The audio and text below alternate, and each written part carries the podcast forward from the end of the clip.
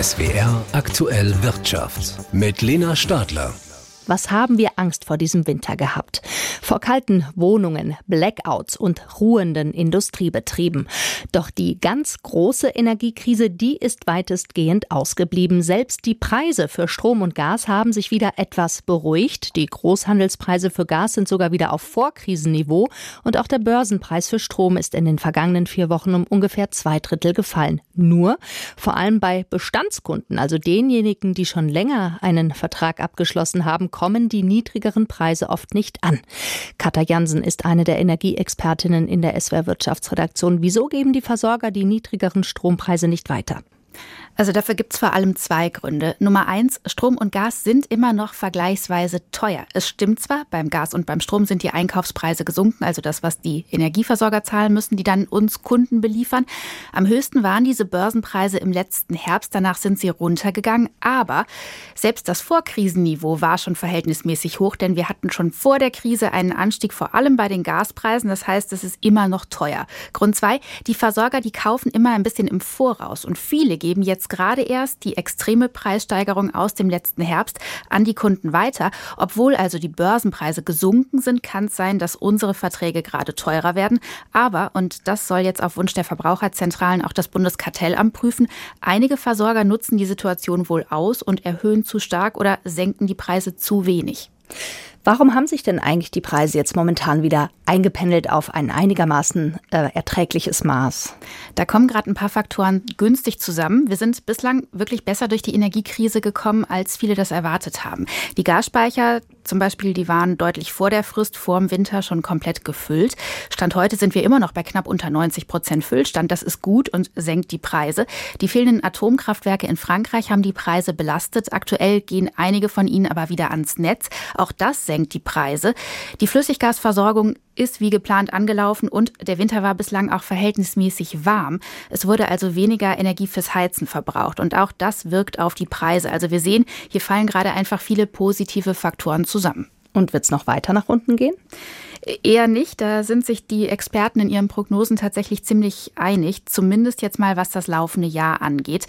Da geht der Trend dann doch wieder nach oben. Das sind am Ende natürlich Zukunftsvorhersagen, also Annahmen. Aber wenn wir mal auf die Faktoren gucken, die Strom und Gas im Einkauf teurer machen, da geht es vor allem darum, bis wann schaffen wir es, die Lücke vom russischen Gas solide zu füllen. Und da rechnen die meisten damit, dass das bis ins Jahr 2024 hinein dauern wird.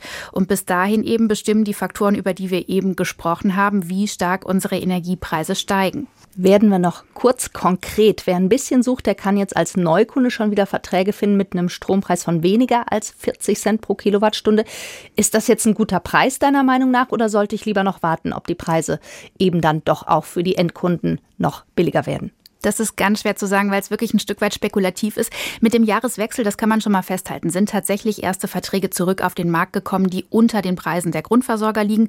Das ist regional noch sehr unterschiedlich. Also da muss man wirklich individuell gucken, was für die eigene Region, den eigenen Bereich passt. Ein Wechsel lohnt sich in der Regel auch nur, wenn man keinen guten Bestandskundenvertrag mit Preisbindung hat, denn die sind oft trotzdem noch günstiger aktuell. Es könnte sich also lohnen für Menschen, die jetzt in der Krise umgezogen sind, erst vor wenigen Monaten einen neuen Vertrag haben abschließen müssen, denn die haben oft sehr hohe Kosten. Da kann ein Wechsel helfen. Blick auf die Vergleichsportale lohnt sich da also wieder. Ob man auf noch niedrigere Preise warten kann, da wäre ich gerade vorsichtig, denn die Preisentwicklung der Verbraucherpreise, die entspricht eben nicht eins zu eins den Großhandelspreisen und sie ist momentan einfach stark in Bewegung. Information von Katha Jansen, unserer Energieexpertin aus der SWR Wirtschaftsredaktion. Mit ihr habe ich gesprochen über die aktuell wieder sinkenden Großhandelspreise für Gas und Strom. Auf Briefe und Pakete könnten wir in den kommenden Tagen ein bisschen länger warten müssen. Die Gewerkschaft Verdi hat die Beschäftigten in den Brief- und Paketzentren zum Streik aufgerufen, der um 17 Uhr sogar schon begonnen hat. Grund? In der zweiten Runde der Tarifverhandlungen hatte es am Nachmittag keine Fortschritte gegeben. Merle Giebeler berichtet. Auch morgen soll noch den ganzen Tag gestreikt werden und weitere Arbeitsniederlegungen werden folgen, kündigt Verdi an. Die Gewerkschaft fordert von der Deutschen Post eine Ent Entgelterhöhung von 15 Prozent für die 160.000 Tarifbeschäftigten mit einer Laufzeit von zwölf Monaten. Der Großteil der Beschäftigten habe laut Verdi ein niedriges Einkommen und spüre deshalb die Inflation besonders stark. Die Deutsche Post aber verweigere es weiterhin, diese Verluste auszugleichen, trotz Milliardengewinnen. Andere Töne von Seiten der Deutschen Post. Man habe der Gewerkschaft konkrete Vorschläge zu Lohnsteigerungen gemacht, aber auch verdeutlicht, dass höhere Löhne nicht ausgeglichen werden können, indem Preise für Briefe und Pakete erhöht werden. Die Diskussion war konstruktiv, heißt es von der Deutschen Post AG, und nun sei eine Grundlage geschaffen, um ein faires Angebot vorzulegen in der dritten Verhandlungsrunde. Die ist in drei Wochen. Derzeit sind Betriebe noch verpflichtet, ein Corona-Hygienekonzept parat zu haben und entsprechende Corona-Schutzmaßnahmen umzusetzen.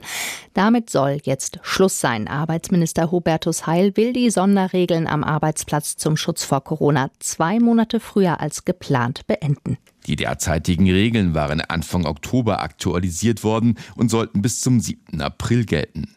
Demnach sind Betriebe noch verpflichtet, ein Hygienekonzept festzulegen nach einer vorherigen Gefährdungsbeurteilung. Schon jetzt gilt aber keine generelle Pflicht mehr für Unternehmen, kostenlose Tests oder die Möglichkeit zum Homeoffice anzubieten. Nach Einschätzung von Arbeitsminister Heil haben die Hygienevorschriften in der Hochphase der Pandemie wichtige Dienste geleistet. Dadurch hätten Ansteckungen im Betrieb verhindert werden können. Durch die zunehmende Immunität in der Bevölkerung gehe die Zahl der Neuinfektionen nun aber stark zurück, so Heil.